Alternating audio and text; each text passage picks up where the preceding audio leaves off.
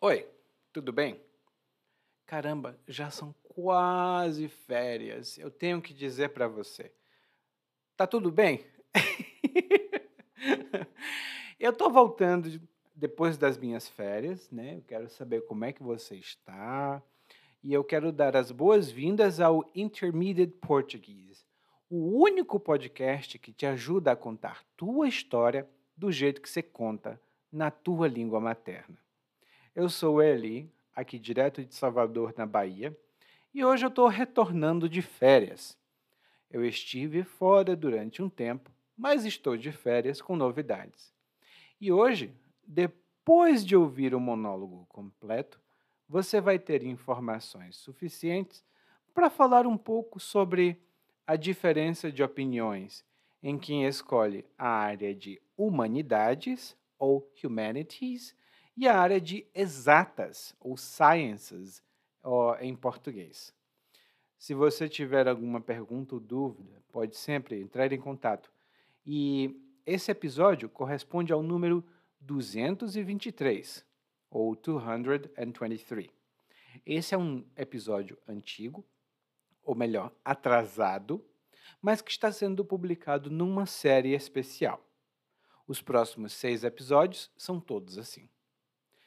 E se você quiser participar de um clube de conversação onde só se fala português, com pessoas que têm o mesmo pensamento que você, ou um pensamento um pouco diferente, mas são pessoas que debatem, que conversam, que participam e fazem tudo em português, vá para www.portuguesewitheli.com/ch ou em inglês www portuguesewitheli.com forward slash CAH.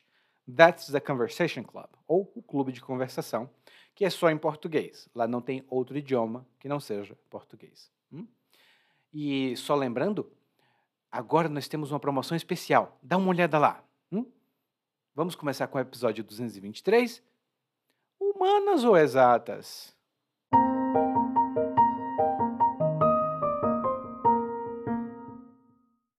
Quando se é adolescente, com um monte de escolhas a fazer, nunca é fácil selecionar a carreira que se vai seguir pela vida toda. Se, por um lado, o mundo nos oferece um mar de possibilidades, por outro, nos joga nas costas tantas responsabilidades que, se dermos um passo em falso, podemos cair num buraco sem fundo. Uma das minhas fontes de inspiração foram meus colegas de escola. Um deles sabia desde sempre que queria ser médico. Além de ser um fã de carteirinha de Grey's Anatomy, ele pensava fora da caixa e tinha muita empatia pelas pessoas. Também tinha estômago para ver sangue. Eu não dava para isso. Se eu vejo uma gotinha de sangue que seja, desmaio logo. Outro sujeito via tudo preto no branco. Para ele, pão era pão e queijo era queijo. Ele não lidava muito bem com abstrações filosóficas, então foi estudar engenharia. Minha escolha ficou entre a razão e a emoção. Eu não era muito ruim com números, mas tampouco era um Machado de Assis. Se escolhesse algo de humanas, sabia que tinha pela frente um verdadeiro calvário financeiro. Se escolhesse algo de exatas, quebraria muito a cabeça no começo, pois só de imaginar meu pensamento já ficava todo emaranhado. Mas a recompensa financeira poderia ser útil para me firmar na vida no futuro. Escolhi exatas. No primeiro semestre do curso, foi um desengano.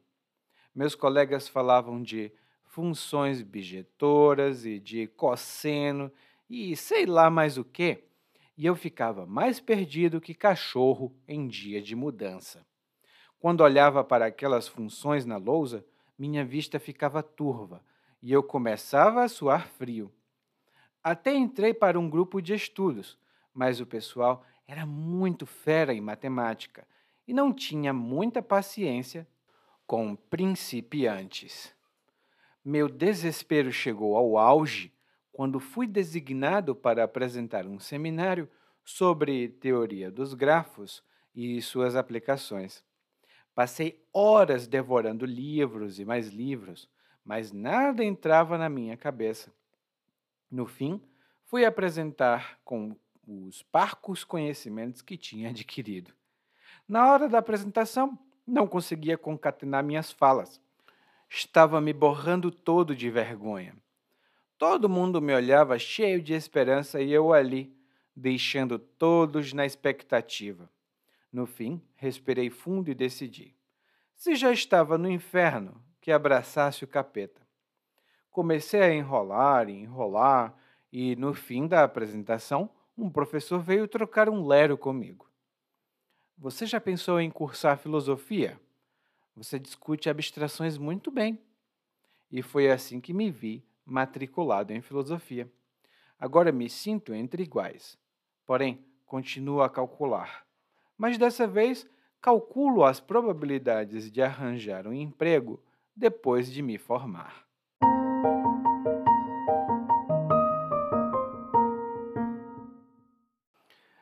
Olha que loucura!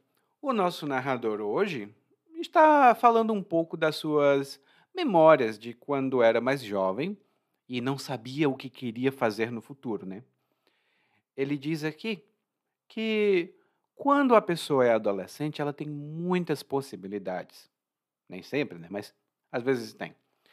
E aí ele diz aqui que o mundo oferece muitas possibilidades, mas ele também joga nas costas tantas responsabilidades que, se dermos um passo em falso, podemos cair num buraco sem fundo.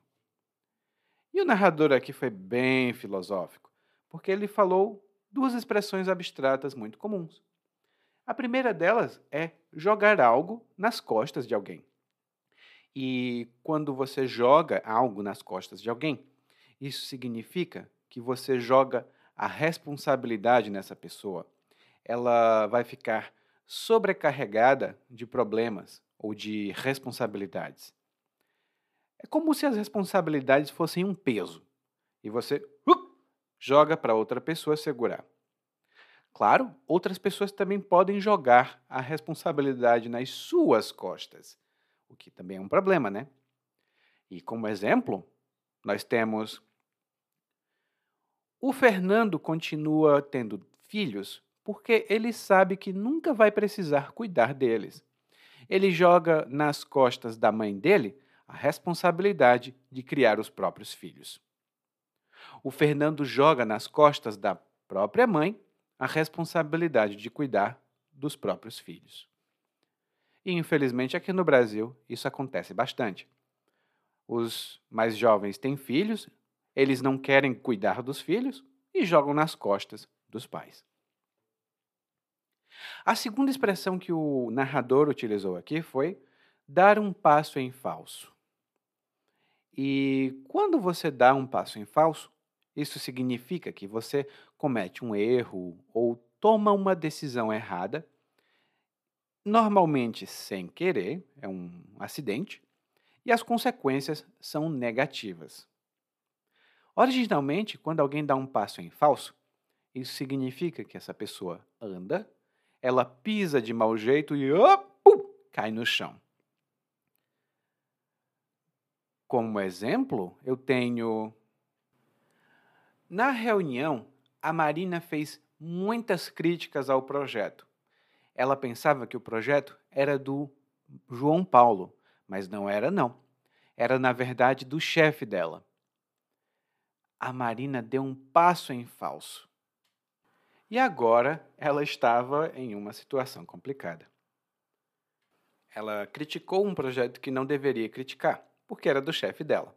Então ela deu um passo em falso e agora não sabe o que vai acontecer. Em seguida, o narrador continua falando dos colegas de escola que ele teve. Alguns desses colegas foram fonte de inspiração.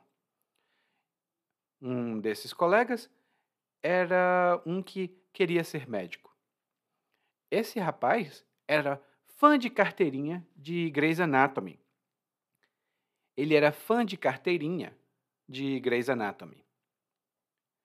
E quando alguém é fã de carteirinha, de alguma pessoa, de algum show, talvez, essa pessoa é muito dedicada, ela é muito leal, ela é muito fiel a essa coisa ou a essa pessoa. É um admirador mesmo oficial. e aqui tem muita gente que é fã de carteirinha de times de futebol. Eu, pessoalmente, não tenho um artista predileto, vivo, mas se estivesse viva, a Elis Regina, eu seria fã de carteirinha dela, porque ela é muito boa. Ela foi uma cantora muito, muito boa. E esse colega médico, além de ser fã de carteirinha de Grey's Anatomy, ele também conseguia ver sangue. Ele tinha estômago para ver sangue. O narrador, por outro lado, não podia ver uma gotinha que fosse. Ele desmaiava logo. Ele diz que não pode ver uma gotinha que seja, porque senão ele desmaia logo. E aqui nós temos algumas expressões. A primeira delas é ter estômago para alguma coisa. E quando você tem estômago para alguma coisa, isso significa que você tolera aquela coisa e pode ser um sentido ah, concreto ou abstrato. Tem certos tipos de comida que eu não tenho estômago para elas. E tem certos tipos de pessoa que eu também não tenho estômago para elas. Acho que você deve ter algum tipo de pessoa assim, não? Que você diz, ah, eu não tenho estômago para esse tipo de gente. É comum até. Já aqui depois, o narrador falou que se ele visse uma gotinha de sangue que fosse, desmaiava logo. Essa colocação, que seja, que fosse, é uma expressão utilizada para indicar um exemplo mínimo ou uma quantidade insignificante de alguma coisa. No caso, uma gota de sangue que seja é qualquer quantidade, mesmo que seja mínimo. Hum? E um exemplo que eu posso dar é: se você quer perder peso e fazer uma dieta boa, você não pode comer um pastel que seja. Você não pode comer um pastel que seja, porque isso vai destruir a sua dieta. Olha, eu não estou dando é, conselho de dieta, tá? eu como pastel, inclusive. E desmaiar, que é o que o narrador faz quando ele vê sangue, ele oh, e cai no chão. Ele perde a consciência, porque quando você desmaia, você perde a consciência e pode ser uma reação psicológica ou pode ser uma reação emocional ou física, não importa. A pessoa que perde a consciência por causa de um choque, ela desmaia. Hum? E, inclusive, tem algumas pessoas que aparecem na televisão e elas ficam tão nervosas, mas tão nervosas, que elas desmaiam. O narrador então começa a falar de outro colega. Esse colega via tudo preto no branco. Para ele, pão era pão e queijo era queijo. E ele também não lidava muito bem com abstrações filosóficas. Por isso ele foi estudar engenharia. Aqui nós temos quatro expressões, todas muito parecidas. Aliás, perdão, três. Todas muito parecidas. A primeira delas é ver tudo preto no branco. E quando uma pessoa vê tudo preto no branco, isso significa que ela encara as situações de maneira direta, clara, sem interpretações duplas, sem ambiguidades. Não. Para ela, é o que ela vê e pronto. Uma pessoa que veja tudo preto no branco pode ser uma pessoa que acredite que tenha pessoas boas e pessoas ruins e nada no meio. A segunda expressão é pão é pão e queijo é queijo. Essa é uma forma que a gente usa para dizer que as coisas são o que são. Elas não são outra coisa que não são. é um pouco é, difícil de pensar assim, né? Mas se você diz, ah, eu quero estudar espanhol, e como eu sei que os brasileiros entendem espanhol, não vou estudar português. E aí eu digo para você: calma lá, pão é pão e queijo é queijo. Espanhol é espanhol, português é português. Pão é pão e queijo é queijo. Não confunda as coisas. Lá no guia de aprendizagem eu tenho algumas observações adicionais sobre esse ponto. E a outra palavra que o narrador utilizou foi abstração. Abstração. Essa é uma palavra comum em português, tá? Talvez no seu idioma materno essa palavra seja chique. No português, não. E a abstração é quando você pensa em conceitos que não são concretos. É uma ideia, por exemplo, uma hipótese, pode ser uma abstração. Eu não sei se você estuda linguística, mas no campo de línguas existe alguma. Não alguma só. Existem algumas abstrações que a gente faz. Uma delas é de pensar que na cabeça de cada pessoa existe um mecanismo para aprender línguas. Você não encontra um mecanismo físico. Você não abre a cabeça de uma pessoa, você não bate, abre e encontra uma máquina de aprender idiomas lá. Não. É uma abstração. Hum? Daí o narrador fica na dúvida, porque ele tem duas inspirações. Um dos amigos que vai ser médico, outro dos amigos que vai ser engenheiro, e o narrador não sabe o que quer fazer. Ele não era muito ruim com números, ou seja, ele não era perfeito, mas era bom com números. E tampouco era um Machado de Assis.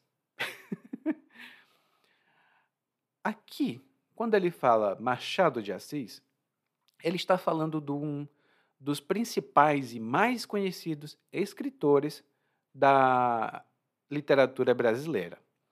Machado de Assis foi um escritor muito importante, conhecido pelas obras literárias, né?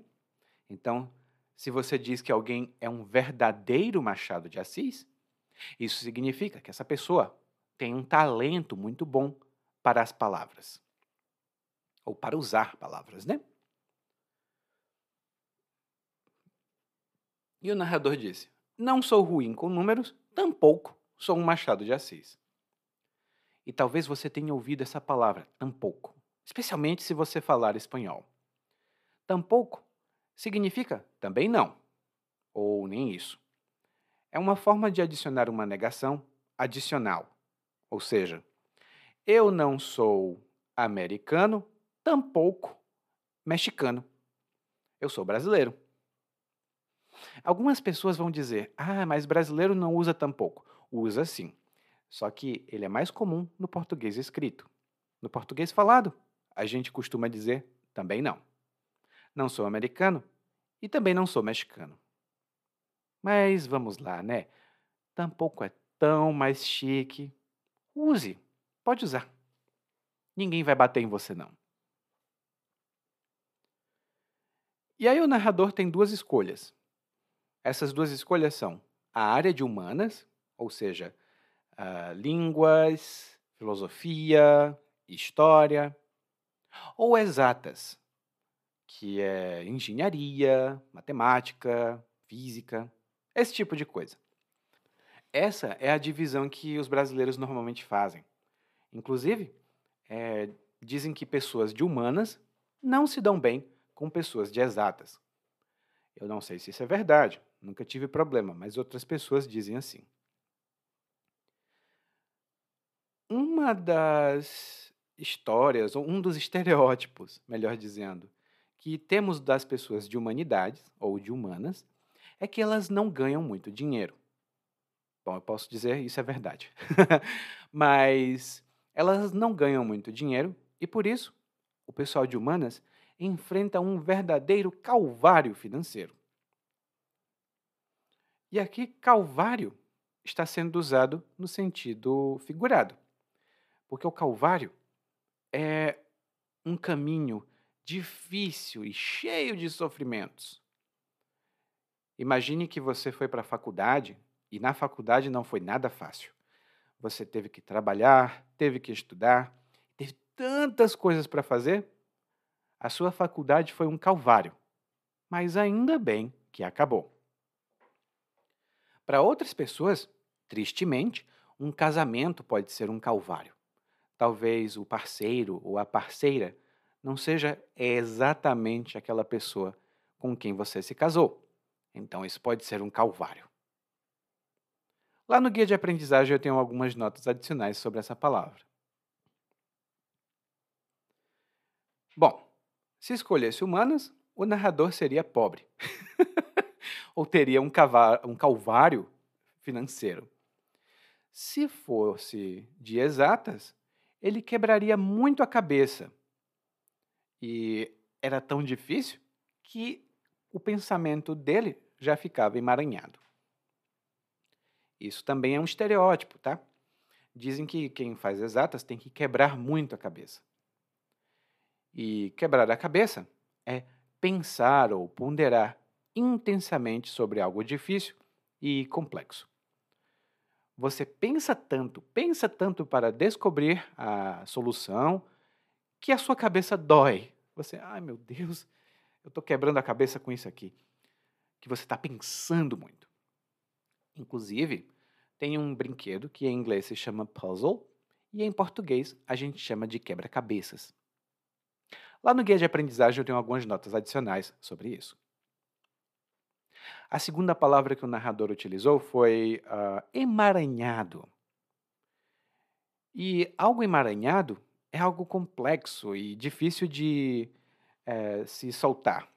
Você pode imaginar, por exemplo, uma bola de linha e ela está toda amarrada, toda presa, e você não consegue soltar. Se os seus pensamentos estão emaranhados, o que é uma figura abstrata, isso significa que você tem vários pensamentos ao mesmo tempo e não consegue pensar claramente. Eles estão todos emaranhados. E uma coisa que acontece com quem tem cachorro ah, peludo, eu tive. Meu cachorrinho agora não, não tem pelo peludo não. Tem pelo curto, né? não é pelo longo.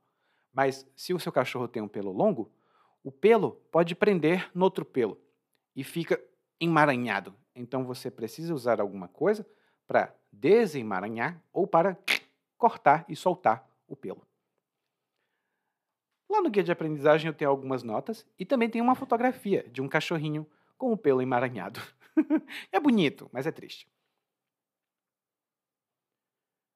O narrador disse: Olha, eu vou ter muito problema, vou quebrar muita cabeça, vou uh, ficar com os pensamentos emaranhados, mas estudar exatas vai ser útil para eu me firmar na vida no futuro. Estudar exatas vai me ajudar a me firmar na vida no futuro.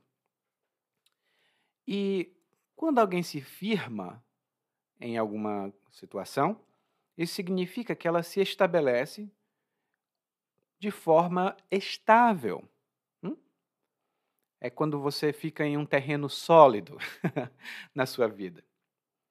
Eu posso dizer, e isso é verdade, eu trabalhei em várias empresas, mas eu só me firmei mesmo num trabalho quando eu comecei a ser professor. Quando eu comecei a ser professor, eu tive mais estabilidade na minha vida. Então, eu me firmei na minha vida como professor. Lá no guia de aprendizagem eu tenho algumas notas adicionais. O narrador, então, começou a estudar exatas. Ele começou a estudar exatas porque ele queria se firmar na vida. Mas ele disse que no primeiro semestre da universidade já foi um desengano. E o desengano aqui é uma desilusão, uma decepção, quando você descobre a verdade sobre algo que você não sabia. Quando essa verdade vai contra o que você imaginava antes. Muitas pessoas é, têm um verdadeiro desengano quando viajam para algum lugar que todo mundo diz que é bom, mas elas não gostam. Imagine só, todo mundo diz que aqui no Brasil é um verdadeiro paraíso tropical. Quando você chega no Brasil, está um frio terrível. E aí, isso é um desengano. Você fica desenganado ou desenganada. Você, Nossa, não acredito. E me disseram que isso daqui era muito quente. Olha que frio que faz. Então, esse é um desengano. E o narrador continua falando: foi um desengano por quê? Porque provavelmente a faculdade não era como ele imaginava que seria. Será que você já teve essa experiência? Bom, é, ele diz aqui: ah, meus colegas falavam de funções bijetoras e de cosseno e sei lá mais o que, e eu ficava mais perdido que cachorro em dia de mudança. Eu ficava mais perdido que cachorro em dia de mudança. E aqui nós temos duas expressões interessantes. A primeira delas é sei lá mais o que. Essa é uma expressão fixa que significa etc. Só que é uma maneira bem informal de falar de outras coisas numa lista que você não se lembra. É, eu posso dizer, por exemplo, que eu vou ter uma festa agora de final de ano na minha casa. Aí os meus amigos perguntam: ah, o que, é que a gente vai, vai ter para comer? Eu digo: a gente vai ter tanta comida. Vai ter frango, vai ter peru, arroz e sei lá mais o que mas vai ter muita comida. E a segunda expressão que o narrador utilizou foi que ele estava mais perdido que cachorro em dia de mudança. E quando uma pessoa está assim, ela se sente muito desorientada, confusa, ela não sabe o que está acontecendo. Esse sou eu nas minhas aulas de russo. Quando a professora começa a falar bem rápido, eu fico mais perdido que cachorro em dia de mudança. É uma tristeza.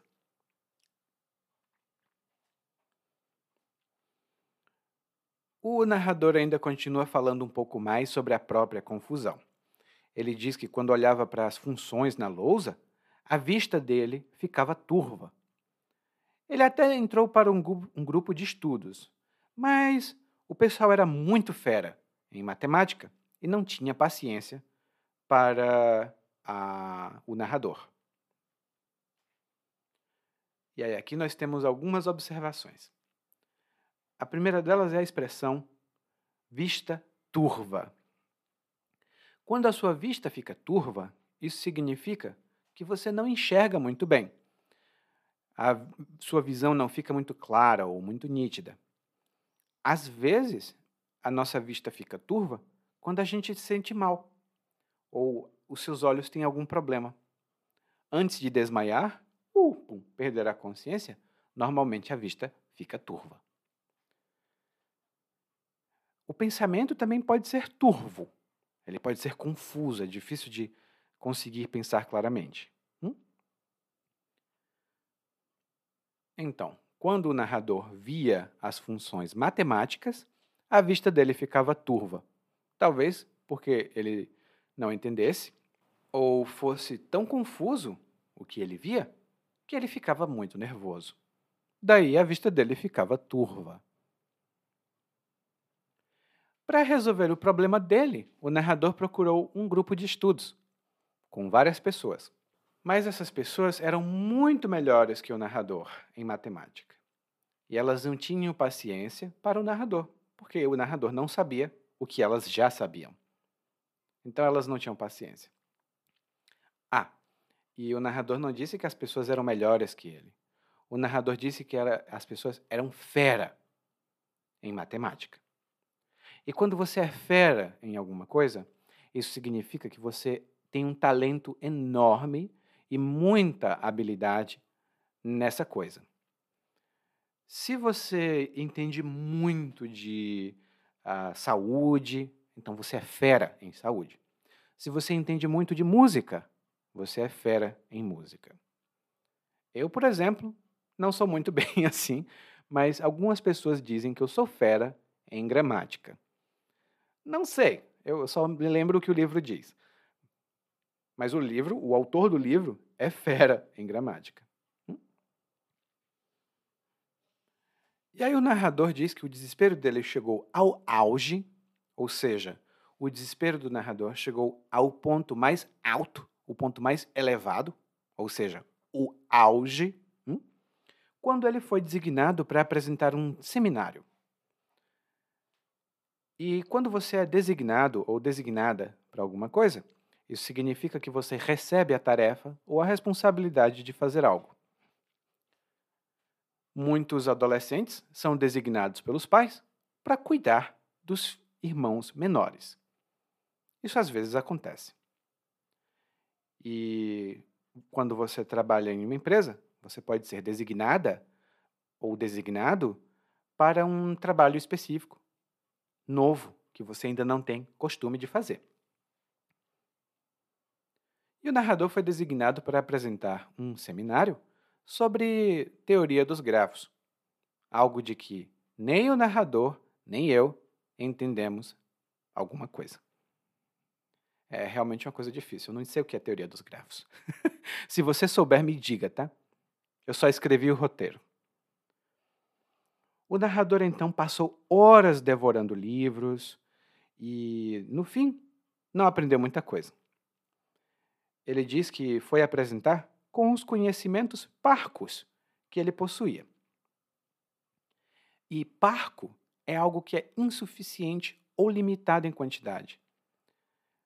Normalmente, quando algo é parco, é menos do que o necessário. Eu posso dizer, por exemplo, eu gostaria muito de comprar essa casa, mas com meus parcos recursos, eu não posso. Eu gostaria de comprar essa casa, mas com os meus parcos recursos, eu não posso. Normalmente, parco é um adjetivo que antecede o nome. Parcos conhecimentos, parcos recursos. Mas pode vir depois também. É só que é mais comum vir antes. Então, os conhecimentos do narrador eram insuficientes, eram parcos, mas ainda assim ele foi apresentar o seminário. Na hora da apresentação, ele ficou muito nervoso. E como é que a gente sabe disso? Porque ele não conseguia concatenar as falas. E quando você concatena essas falas, ou um pensamento, ou ideias, isso significa que você liga essas ideias ou essas falas, esses pensamentos, em uma sequência lógica. Vai A, B, C, D, E. Você vai concatenando as ideias. E o narrador não conseguia, ele estava nervoso demais. Ele ia de A, X, M, L, não estava na ordem correta. E ele ficou muito nervoso, e além de nervoso, ele ficou extremamente envergonhado. Quando ele diz que estava se borrando de vergonha, essa é uma maneira enfática de expressar esse sentimento. Normalmente a gente pode se borrar por causa de duas coisas. Ou você se borra de medo, ou você se borra de vergonha. E literalmente, quando você se borra, você perde o controle das suas funções corporais e fisiológicas e você faz cocô nas calças. Literalmente, esse é o sentido. Então você imagina, uma pessoa está com tanto medo, tanto medo, ou tanta vergonha, que ela. Uh, ela faz cocô nas calças. Então, é bem triste. Enquanto o narrador estava ali se borrando de vergonha com muito é, nervosismo, as pessoas estavam na expectativa, né? Elas estavam esperando ansiosamente pelas informações. E o narrador deixou elas na expectativa, fez com que elas quisessem essas informações, mas não deu. No fim, o narrador desistiu, ele disse: Ah, eu não sei de nada, então vou fazer qualquer coisa. Ele fez qualquer coisa, ele apresentou a, o seminário, e quando terminou o seminário, ele disse que um professor foi trocar um lero com ele. E o professor pergunta: Você já pensou em cursar filosofia? Porque você fala de abstrações muito bem. Meu Deus, isso é um clichê. E aí o narrador disse: Bom, Não, não pensei. E, naquele momento, o narrador decidiu mudar de curso. Ele saiu de exatas para a filosofia. Agora, ele não faz mais cálculos complicados. O cálculo é bem simples. Ele só calcula as probabilidades de arranjar um emprego depois de se formar. E esse é um outro clichê e um estereótipo de que as pessoas de humanas não conseguem empregos. É verdade? Hum, não é verdade sempre, mas muitas vezes sim. Lá no guia de aprendizagem eu tenho algumas notas adicionais sobre expressões que não deu tempo de abordar aqui, mas tudo que você aprendeu até aqui é suficiente para você falar de abstrações e de outras coisas e diferenças entre humanas e exatas também. Agora vamos escutar o monólogo mais uma vez, mas dessa vez na velocidade natural. Quando se é adolescente com um monte de escolhas a fazer, nunca é fácil selecionar a carreira que se vai seguir pela vida toda. Se por um lado o mundo nos oferece um mar de possibilidades, por outro, nos joga nas costas tantas responsabilidades que se dermos um passo em falso, podemos cair num buraco sem fundo. Uma das minhas fontes de inspiração foram meus colegas de escola. Um deles sabia desde sempre que queria ser médico. Além de ser um fã de carteirinha de Grey's Anatomy, ele pensava fora da caixa e tinha muita empatia pelas pessoas. Também tinha estômago para ver sangue. Eu não dava para isso. Se eu vejo uma gotinha de sangue que seja, desmaio logo. Outro sujeito via tudo preto no branco. Para ele, pão era pão e queijo era queijo. Ele não lidava muito bem com abstrações filosóficas, então foi estudar engenharia. Minha escolha ficou entre a razão e a emoção. Eu não era muito ruim com números, mas tampouco era um machado de Assis.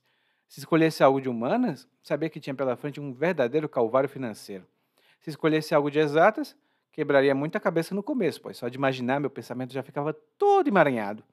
Mas a recompensa financeira poderia ser útil para me firmar na vida no futuro. Escolhi exatas. No primeiro semestre do curso foi um desengano. Meus colegas falavam de funções bijetoras e cosseno e sei lá mais o quê, e eu ficava mais perdido que cachorro em dia de mudança. Quando olhava para aquelas funções na lousa, minha vista ficava turva e eu começava a suar frio. Até entrei para um grupo de estudos, mas o pessoal era muito fera em matemática e não tinha muito paciência com principiantes. Meu desespero chegou ao auge quando fui designado para apresentar um seminário sobre teoria dos grafos e suas aplicações. Passei horas devorando livros e mais livros, mas nada entrava na minha cabeça. No fim, fui apresentar com os parcos conhecimentos que tinha adquirido. Na hora da apresentação, não conseguia concatenar minhas falas. Estava me borrando todo de vergonha. Todo mundo me olhava cheio de esperança e eu ali, deixando todos na expectativa. No fim, respirei fundo e decidi. Se já estava no inferno, que abraçasse o capeta. Comecei a enrolar e enrolar, e no fim da apresentação, o professor veio trocar um lero comigo. Você já pensou em cursar filosofia? Você discute abstrações muito bem. E foi assim que me vi matriculado em filosofia. Agora me sinto entre iguais Porém, continuo a calcular, mas dessa vez calculo as probabilidades de arranjar um emprego depois de me formar. Oi, tudo bem? Provavelmente você escuta nosso podcast há algum tempo. Bom, se não for o caso, eu me apresento para você.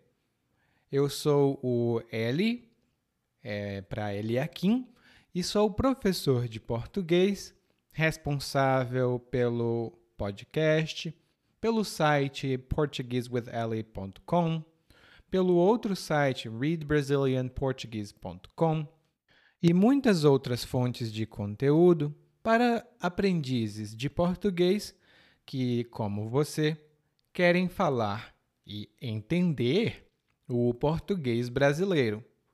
Se você gostar desse podcast, você pode fazer uma avaliação do nosso podcast no Apple Podcasts. Você pode fazer a sua avaliação e isso ajuda muito. Obrigado.